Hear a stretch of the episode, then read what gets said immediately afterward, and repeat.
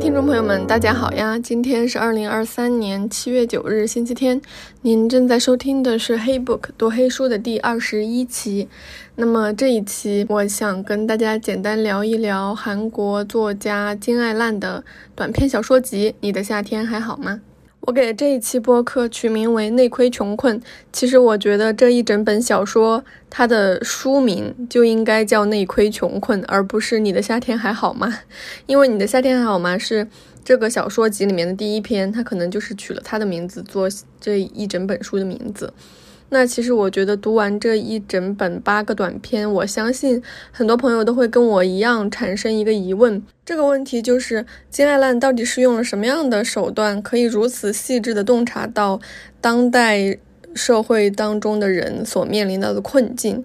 我觉得这本小说读完之后，没有那种国别的隔阂，它可能，嗯，描述的困境是具有普适性的。我相信所有当代的，尤其是年轻人，大家都有这样同样的感触。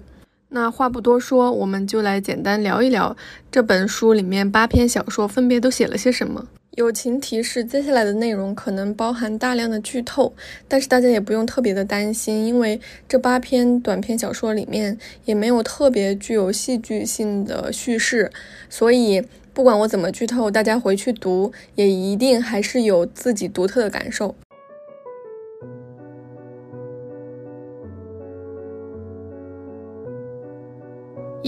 徒劳抓住希望的微光，在这部分我会跟大家简单聊聊三篇小说，它们分别是《你的夏天还好吗》、《一天的轴》和《那里是夜，这里有歌》。你的夏天还好吗？是整本书的第一篇，它讲了一个女大学生对自己暗恋的对象，她的学长，一整个祛魅的过程。故事其实很简单，主角我在新生欢迎会上短暂的离开了，然后呢，有个学长就来找我，这个时候反正就引起了他的注意，主角我呢就爱上了这个学长。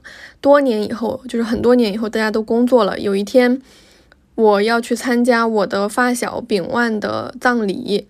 这一天，我接到了学长的电话，他让我去帮他的忙。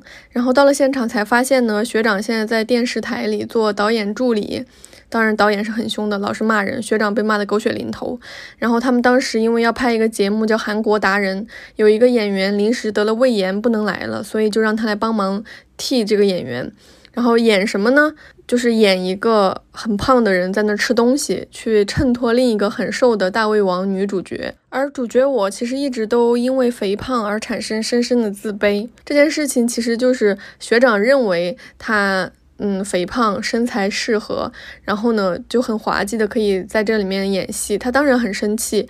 最恐怖的是，快要到结尾的时候，还要让他们做一个游戏，而他一直都是有这种游戏恐惧症的，因为做任何游戏他都觉得很害怕，他觉得很尴尬，很格格不入。但是他一直暗恋的对象却让他做这种事情，就是这样一件看起来微不足道的小事，却狠狠地伤害了主角我，也就由此。让他彻底看清了，在大学里面，因为自己的暗恋而加了厚厚的滤镜的男人。那这样简单的故事，为什么还能如此具有魅力，成为金爱烂的代表作之一呢？我想有一些地方是写的非常出彩的，我想跟大家念一念。其中有一段是在新生欢迎会的时候，主角对这种新鲜的环境的感触，他是这样写的。遇到前辈是在新生欢迎会的时候，当时我在太多的人、太差的空气和太多的商品中间不知所措。当然，校园的草木和春夜凉爽的空气足以令我心动。现在我依然相信树木喷出的植物防御物质芬多精里掺杂着爱的灵药，否则那么多新学期的青春怎么可能同时兴奋的不知所以呢？繁殖期的年轻人喷发出的能量深情而青涩。露骨却又新鲜。我喜欢在新的城市里迎来二十岁。哲学系人的目光、语气和脸色也让我心生好感。那个年龄似乎理应如此。我总是陷入莫名其妙的忧郁。我喜欢自己的忧郁，甚至期待有人了解这种忧郁。迎新会那天，我悄悄溜出聚集在草地上的人群，也是这个缘故。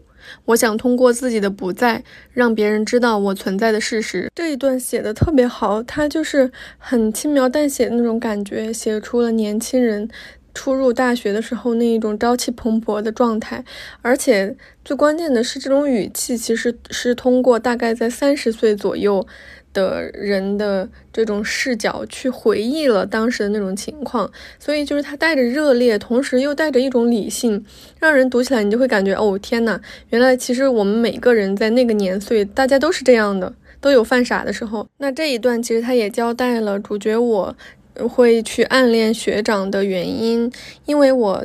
悄悄溜走，然后呢，被学长找到了。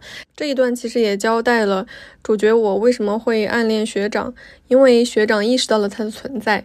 那每当别人后来问起他什么是爱情，他就会说，是有人发现我不在。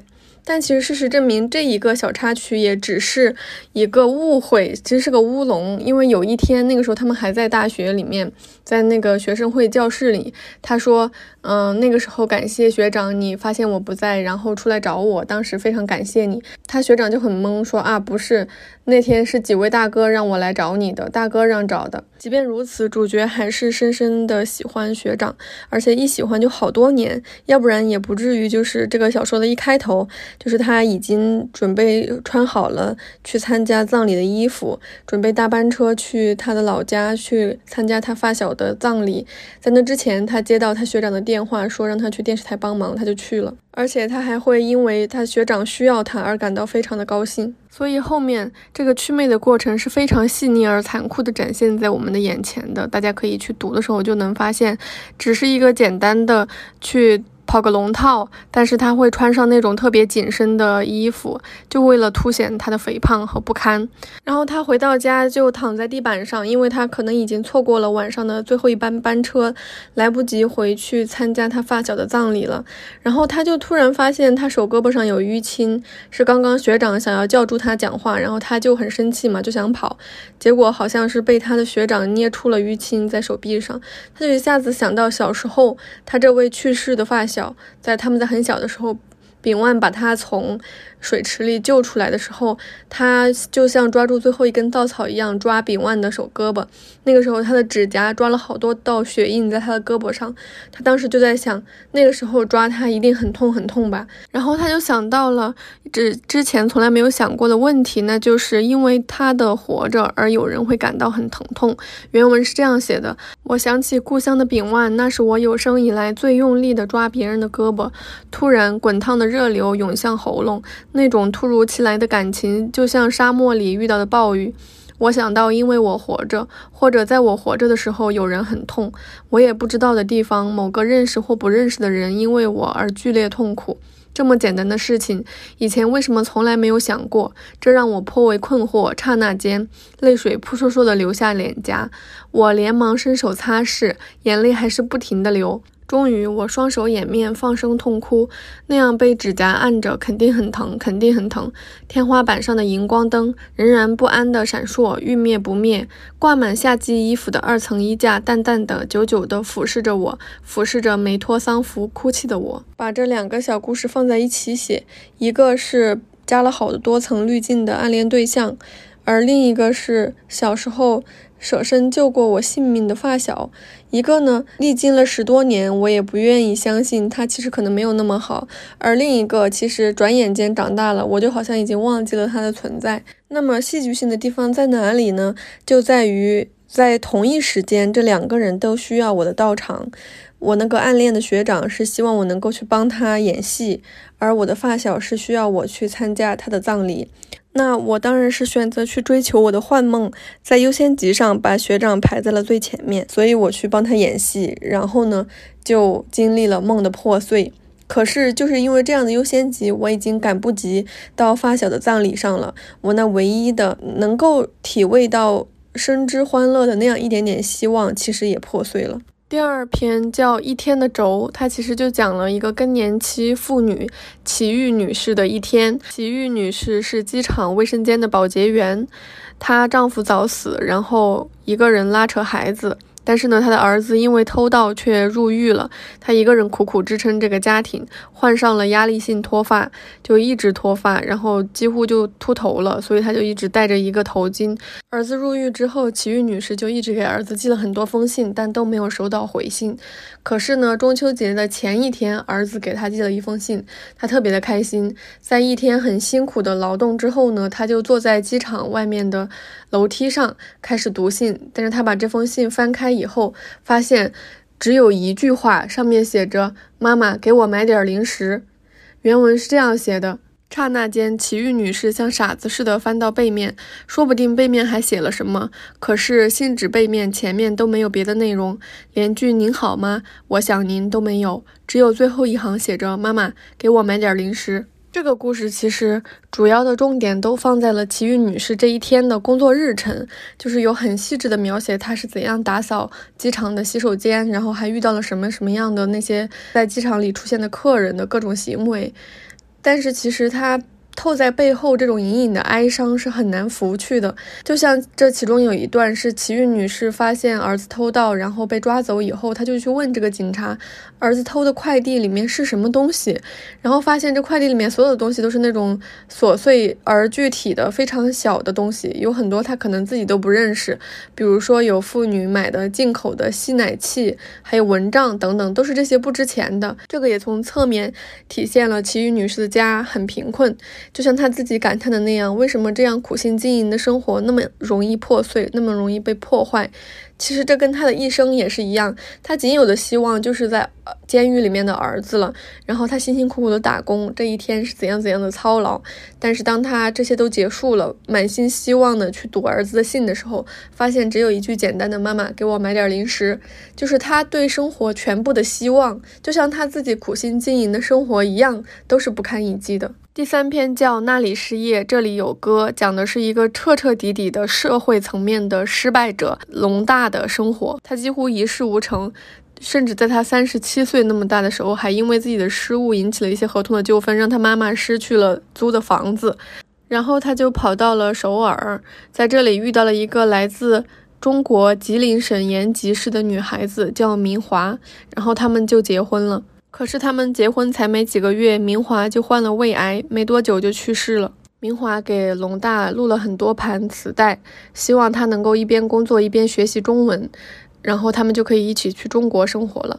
然后这里面都是一些简单的日常用语，比如说遇见你很高兴，我的座位在哪儿，离这儿有多远等等。所以这一篇其实是跟语言的交互很密切的一篇。其中有一段是这样写的。姓林，叫明华，来自吉林省延吉市。那是韩国语和朝鲜的朝鲜语，以及朝鲜族的朝鲜语混合使用的城市。明华会说中国语、朝鲜语和韩国语，说的最好的是中国语。多种语言在干涩的风中混杂，在大陆翻滚，有的枯寂无人使用，如同沙漠里的骨头。他在语言掀起的风城中长大，有时坚挺，有时摇摆。后来到了韩国，明华认识到自己说出的不是祖先的。语言只是外地人使用的劳动者的语言，也了解到声音和语调唤起的某种气息。明华甚至渐渐领悟了死也无法达到完美的泰国语言的质感。这个变化发生在国家越来越富有，个人却越来越贫穷的时代。那龙大其实也是在妻子去世之后，一边上班一边靠听明华留下来的录音带而活下去。其中有一段是这样写的：冬夜亮着空车的出租车。画出长长的灯光，四处游荡。那是承载着各自的苦衷、故事和歌声的城市的蝶群。龙大一边开车，一边往窗外看有没有客人。凌晨的风格外的冷，龙大感到莫名的寒气。去年下雨的时候，有位乘客从霞鸥亭去仁川机场，他说飞机很快起飞，让龙大以最快的速度开车。龙大开得很快，可是很奇怪，那天。机场路上一辆车都没有，天阴沉沉的。经过一座大桥，时速达到八十公里，车身摇摆。他从未这么怕过。突然很想知道“害怕”这个词用中文怎么说。不知道妻子给自己的磁带里有没有这句话。如果有，妻子在录音期间为了教他学会这句话，要重复说几次“害怕”呢？而他自己又要重复几次才能记住这个单词？这种频繁的和语言的互动，其实就已经很形象地体现出了现代人之间这种 alienation，就是这种隔阂。其实语言本身就有是一道鸿沟。那除此之外，人和人之间互相不了解的这种现象，其实也是随处可见。为什么这一个小说它叫那里是夜，这里有歌。它其实讲了一个故事，就是龙大有一次载了一个女大学生，然后那个女大学生就跟他讲，他有一次坐车听到特别好听的一首歌，然后没有听完，甚至都不知道那首歌的名字叫什么，就急匆匆的下车了。龙大当时就感叹说，明华在他的人生当中，就像这个女大学生乘一辆出租车听歌一样，还没有足够长的时间去了解他、走近他，然而他已经离开了。这三篇我之所以要放在一起，是因为他们其实给我一种相似的感受，那就是。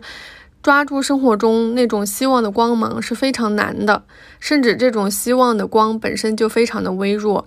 比如说，在你你的夏天还好吗这一篇里面，暗恋它本身就是靠着幻想维持与他人的关系，从而让自己感觉好一点。当这种泡沫渐渐破裂的时候，自己都还舍不得放弃，因为被掐灭希望其实是很干脆的，是一种被动接受的过程。但是这个结束暗恋祛魅的过程，其实是自己发现了。自己之前一直活在幻梦之中，而自己要去断绝这个希望，它的过程是很艰难的。就像这个文章里面写，自己家里面的灯，就算你摁掉了开关，它仍然舍不得熄灭一样，还在进，还在这样微微微弱弱的闪耀。那到了一天的轴里面，其实为他人而活也是希望的一种。奇遇女士每天都重复这种艰苦、无聊、烦闷的生活，为的就是那唯一的一盏灯。儿子是她全部的希望，但是无论怎样努力、苦心经营的生活，就是很轻易的就被打破了。如果说，嗯，你的夏天还好吗？和一天的轴是希望的破灭，那。那么最后一篇，那里是夜，这里有歌。他是希望破灭之后，人留有余温。妻子留下来的录音陪伴龙大漆黑迷茫的一生。他是彻头彻尾的失败者，但是他也牢牢抓住了最后这一线生活的光芒。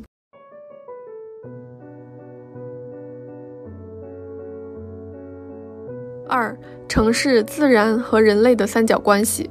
在这一部分，我主要会聊两篇，一篇是虫子，另一篇是水中的歌利亚。相信读过金爱烂的读者们，应该都对虫子这一篇印象特别的深刻，因为真的很恐怖。它就是讲了一个特别简单的故事，就是一对新婚夫妇，他们找了一间公寓，就是在蔷薇公寓里面找了一间房子租下了。然后这个房子特别好，因为他们看上了这个房子里面的光线，就阳光很好，然后呢，租金也便宜。因为在这里找到十全十美的房子很不容易，然后他们就搬进来，然后他们自己把这个房子布置得很好。但是呢，这个房子的外面其实它是直接连接着单元楼后面的悬崖，大概有十几米高。也就是说，那个楼下面其实就是有很多那种野草什么的。大概就是这样一个环境。这个房子其实有它的好处，但同时也有很多的缺点。比如说，每天都能听到汽车的声音，特别的吵，就让人很受不了。然后呢，还有非常非常多的虫子，就经常来，然后就要使用杀虫剂。然后女主有一天就发现自己怀孕了，她的丈夫只能自己在外面更加卖力的工作，因为其实她之前已经怀过两次孕，但都是因为经济问题，就他们养不起孩子，所以就都做了流产。这一次不能再流产，就只能。保住这个孩子，在他快要分娩的时候，有一天晚上，他在窗边发现了一只巨大的虫子，然后他就跟这个虫子战斗，然后把虫子给打下了窗户。但是呢，他不小心把它放在窗边的那个戒指盒给打下去了，因为她怀孕了，水肿了，戴不了戒指，他就把戒指放在盒子里，放在收纳柜上。那个收纳柜在窗边，他打虫子的时候就把那个盒子给打下去了。那盒子就在楼下面的那个草丛里。她就一个人大着胆子去了楼下，因为她给她丈夫打电话，她丈夫关机了。她丈夫一直说工作忙，她又各种猜猜测她丈夫是不是出轨了等等。但是呢，她就决心不打扰她丈夫，然后她就下楼了。她下楼去打算把戒指盒捡到就上楼来，但是呢，她下楼发现。之前他们那个小区里非常非常大的一棵树被砍倒了，就倒在那个地上。然后呢，他就发现从树里面爬出来了成千上万只虫子，他非常的害怕，就想赶紧跑。这个时候他发现他已经跑不动，因为他的羊水破了。他就这样坐在废墟上，不知道自己是否能够分娩成功。这个小说就这样戛然而止了。我觉得这一篇是非常见功底的，因为城市化对自然环境的破坏，对于。呃生态系统平衡的打破等等，这些其实有很多文章都写了。但是这一篇是从一个孕妇的角度来写，它其实格外的更加的深刻。就比如说，他把这一棵被砍倒的大树。然后里面钻出了无数只涌向城市的虫子，比喻成像切除了子宫的女人，这个就非常的巧妙。它，嗯，把树比喻成人类的繁衍的过程，其实也。也比如比喻出了在这种城市化的过程当中，人类的繁衍也变得一样的艰辛，就像主角一样，他经历了两次流产，都是经济原因养不起孩子，第三次才打算生孩子，但是又陷入了这样的绝境，还不知道分娩能不能成功。然后这里面还有一段就是对汽车的噪音那种描写，其实也很好，他写的就是他觉得。特别特别吵，无法入睡，她就跟她的丈夫说了，但她丈夫就说你把音响的音乐可以开大一点。她那个时候就说不行，我需要的是绝对的安静，是不需要任何其他叠加的声音了。然后她就写。安静就像一层膜一样保护着我们，但是汽车的声音无情地撕裂了这一切。可是呢，在这个小说的结尾，因为主角我在凌晨一点钟来草丛里找戒指，羊水破了，所以就大声呼救，可是没有人理他。这个时候，他又听到有汽车。远远的传来的声音，他却感觉到这个声音太遥远了。这里我就想到，城市的噪音，它其实也意味着安全感。我们对此非常的厌恶，但是又不得不对此十分的依赖。下一篇叫《水中的歌利亚》，很多人读这本书都对这一篇评价最高，因为它这里面就是塑造出了一个非常。具有希望，然后有着强大生命力的少年的形象，其实是这样的，就他们家很惨，他爸爸妈妈买了一个新式的公寓。就刚才还清银行贷款呢，就接到了拆迁的通知。经历了二十年，他们终于成为了房子真正的主人。这个时候呢，有人又站出来声称自己是新的主人，给他们的赔偿金特别特别的少，又不够买新房子。很多人为此而抗议，他父亲也是抗议者之一。但是呢，他父亲白天又要去新城市的施工队去盖楼，就他父亲是个建筑工人。然后呢，有一天就有陌生人找上门来说他的父亲去世了，说他父亲爬到四十米高的龙门吊上失足坠落，然后他们不知道到底发生了什么，就是不知道真相是什么。他的妈妈一心想要知道真相，可是呢却没有得到回应，于是他们就一直不和解，就希望能够在这儿等到真相。但是原文就是这样写的：为此付出的代价不是离开公寓，而是离开世界。在父亲去世之后，就开始下大暴雨，然后发了洪水。他跟他的妈妈就在这个被遗弃的公寓里面生活，然后写了非常多的细节，比如说，嗯，公寓里面的宠物狗怎么样饿死掉，然后他们每天都能听到宠物狗的叫声，然后他们怎么处理自己的大小便，怎么吃饭，然后在下雨的时候，他们把家里各种的器具都接满了水，就。希望以后可以用。后来他妈妈去世了，于是他决定带着他妈妈的尸体离开这里。他把他妈妈包起来，用胶带缠起来，然后自己做了一个船，带着他妈妈一起在洪水里面漂。然后呢，他为了去捡路上飘过来的，好像是一个装有食物的。袋子，然后去抓它，结果没想到它掉到水里了。然后一回头才看船翻了，他的妈妈就跟着漂在水里的一棵大树走了。就是那个大树有非常非常多的根，把他妈妈包裹在里面，就带着他妈妈的尸体走了。他很伤心，他就在水里游了很久。后来发现了好多淹在水里的龙门吊，龙门吊就是那种门形状的起重机，就是我们经常在。工地里可以看到伸出很长的手臂的那种起重机，你把它理解为铁架子就可以了，大概就是那样，很大很大。然后呢，他就爬到，他就在幻境中好像看到了他父亲在上面，在上面跳体操。然后呢，他就爬上去了，发现其实也是他的幻觉，他父亲并不在上面。然后他就爬上龙门吊，苦苦等待救援，但其实也不知道结局是什么样的。故事就这样结束了。这一篇故事其实它的隐喻非常的浅显直白，就比如说，嗯，下大暴雨，然后发洪水，他自己造了一艘船，这感觉都很像《创世纪》的故事。然后歌利亚也有他自己的隐喻。其实歌利亚这个龙门吊是上海振华重工集团生产的重型起重机，这一款起重机它非常的有名。比如说英国建造伊丽莎白女王号的航母就用了这款龙门吊，美国也用过，主要都是拿来造船、造港口和航母。它是现代重工业的代表，同时呢，它又是巨大而脆弱的东西。面对生活的洪流，歌利亚无法拯救父亲，甚至连父亲的死因他都不知道。而面对自然这场绝大的洪灾，他也没有能够拯救主角我，前途都是未知的。这就和。有名的大卫和歌利亚的故事是一样的，歌利亚就是指那种力大无穷，但是又很虚弱的东西。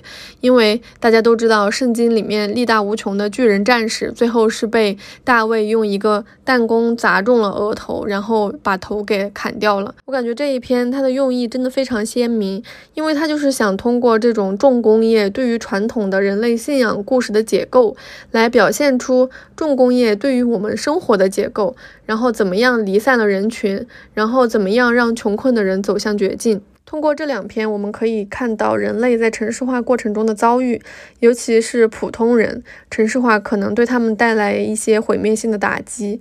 可是呢，我们又不得不对城市化充满了依恋和依赖。就比如说，在虫子里面，最后，嗯，主角我在求救的时候，甚至把汽车的声音当做一种求救的信号，希望它能够更近一些。就像水中的歌利亚里面，冰箱上他还记得冰箱上贴了中国菜的那种积分卡，如果他再积到一分，就可以吃到糖醋肉了。他对这个印象是很深刻的。又比如说他在求生的路上，在洪水里捡到了汽那个汽水一样，他特别的开心。这些都是其实是现代化的工业产品，我们对此是完全是离不开的。但是另一方面呢，自然也在城市化的过程中受到了破坏，而且这个破坏力对人也是有毁灭性的。它是通过对自然的破坏而间接的来破坏人类。然后呢，人类涌向城市的时候，自然其实也在用另一种方式涌向城市。比如说成千上万只虫子，这种涌向、这种融合是一种畸形的、选择过的又变异过的。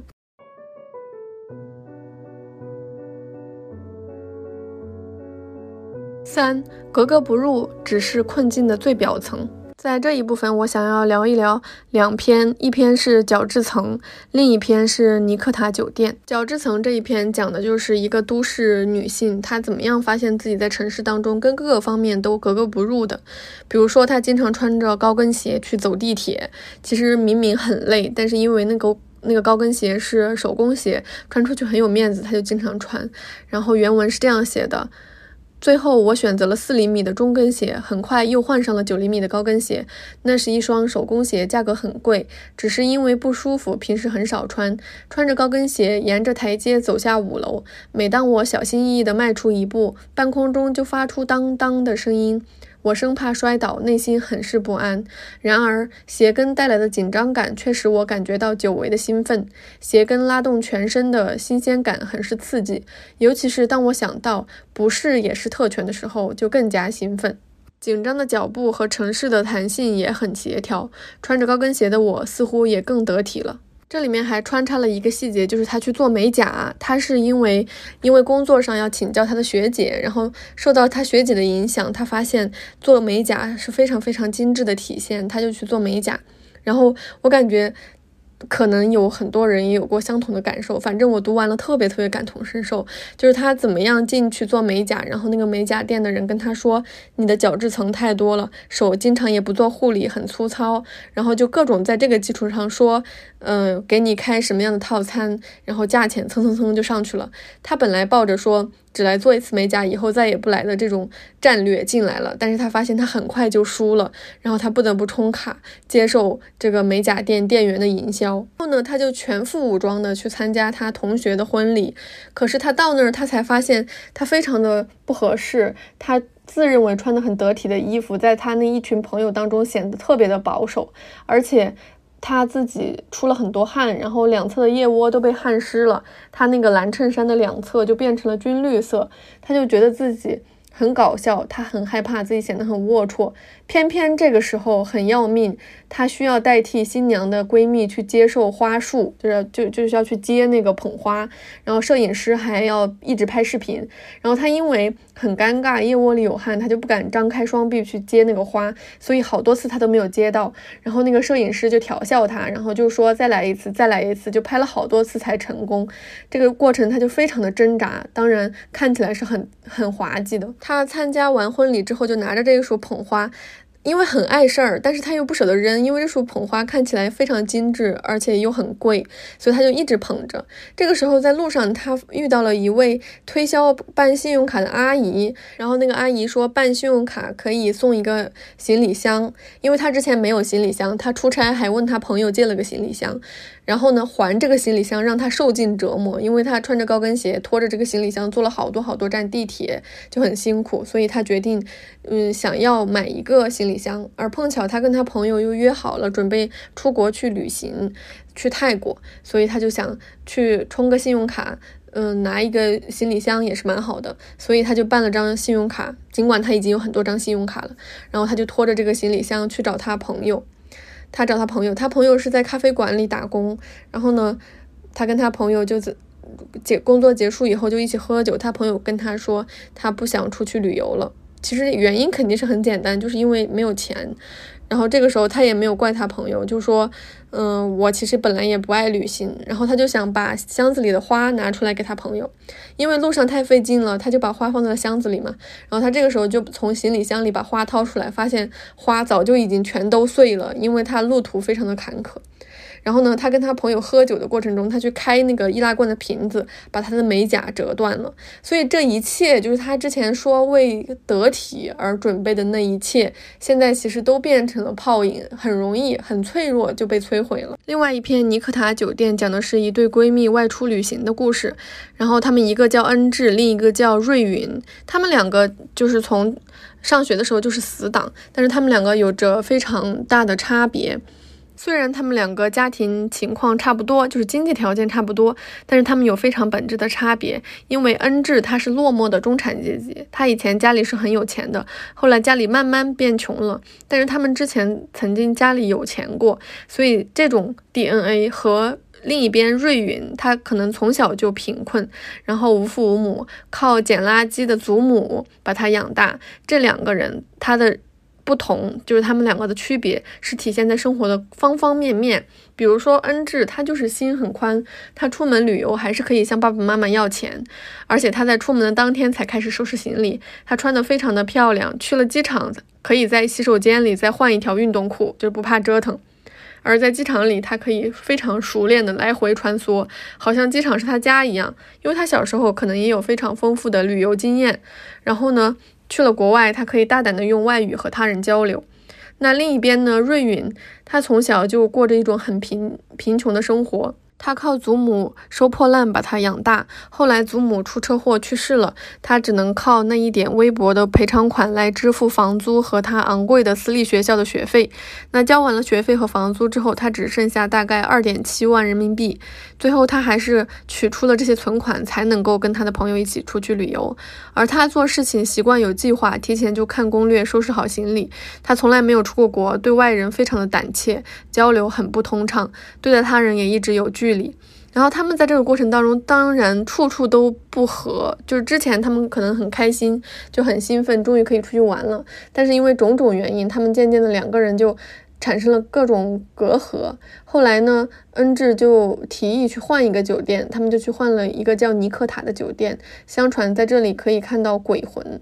然后呢，恩智没有看到任何人，反而是瑞允做了一个梦，他看见了自己已故的祖母，他非常伤心，哭了很久，因为他在梦里，他的祖母仍然在捡垃圾。再之后就是他们去转机，然后因为恩智带了非常非常多的东西，他箱子里还塞了那种非常大的音响，因为他对生活质量很有要求，他希望在酒店也能听音乐，他箱子就很重。然后有一天他的轮子就掉了一个，然后呢，他们就去转机的路上还要爬坡，就当地有很多小孩就去做小工，帮人家搬箱子，希望可以得到小费，然后就有人帮。恩智抬起了这个箱子往前走，这个时候瑞允就发现帮恩智拿箱子的这个小孩腿有点残疾，走路有点跛腿。然后他就受不了了，他就跟恩智说：“你箱子自己扛。”恩智就非常的生气委屈，他们两个就大吵了一架。然后他们决定在机场等他们第三个朋友来，因为他们第第三个朋友总是能够调和他们两个之间的矛盾。但那个时候才发现，他第三个朋友没有跟他们约好要来见他们，因为早就发了邮件说来不了了。这个时候，他们两个就很尴尬，坐在这里也不知道该说些什么，也不知道这个旅行该怎么办。然后小说就这样戛然而止了。这两篇小说给我一种什么样的感受呢？就是那种深陷穷困环境当中的。嗯，那种具体的表象，而且这种穷困的状态，它可能是一种无止境的状态。比如说，在角质层里面，它展现出来的贫穷，不仅仅是现在的一种生活状态，而是一种更容易一直穷下去的那种可能性。比如说，主角他就是可能是因为之前没有。嗯，很好的生活条件，而处处想与人平齐，他想要达到那种得体的状态，然后呢，他就不停的去消费，就他很容易陷入这种消费主义的骗局，因为他如果不消费，就会很窘迫。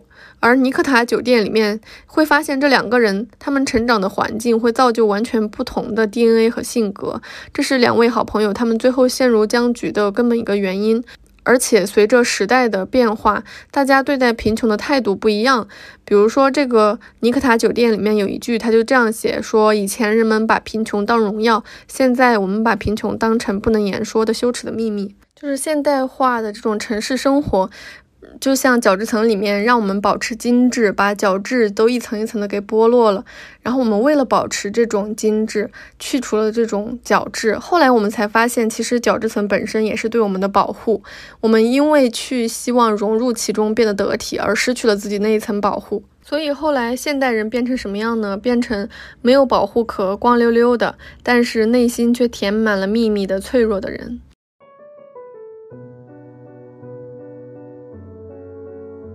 四，沿着正常的人生轨迹就抵达了绝境深处。这部分我只想讲一篇，那就是最后那篇三十岁。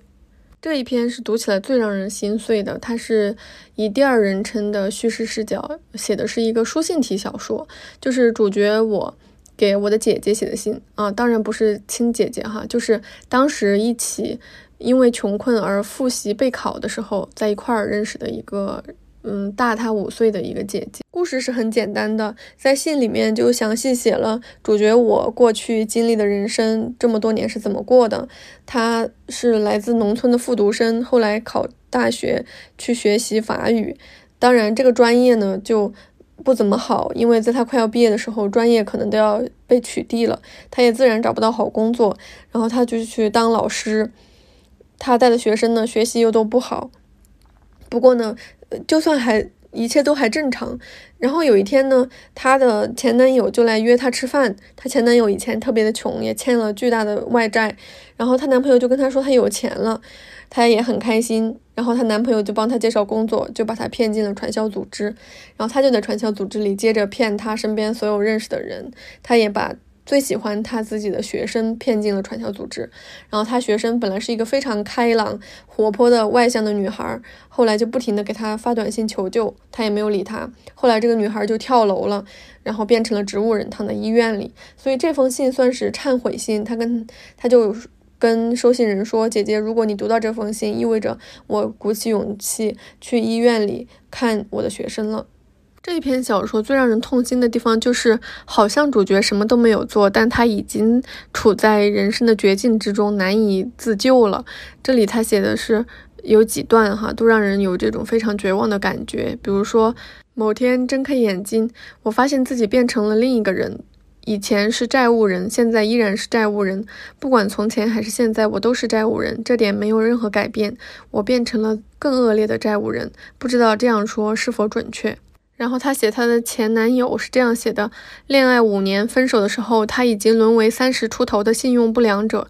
他没有挥霍，也没借高利贷，只是努力写论文，就变成了这个样子。再就是他进入传销组织的这个过程，然后有一段是这样写的。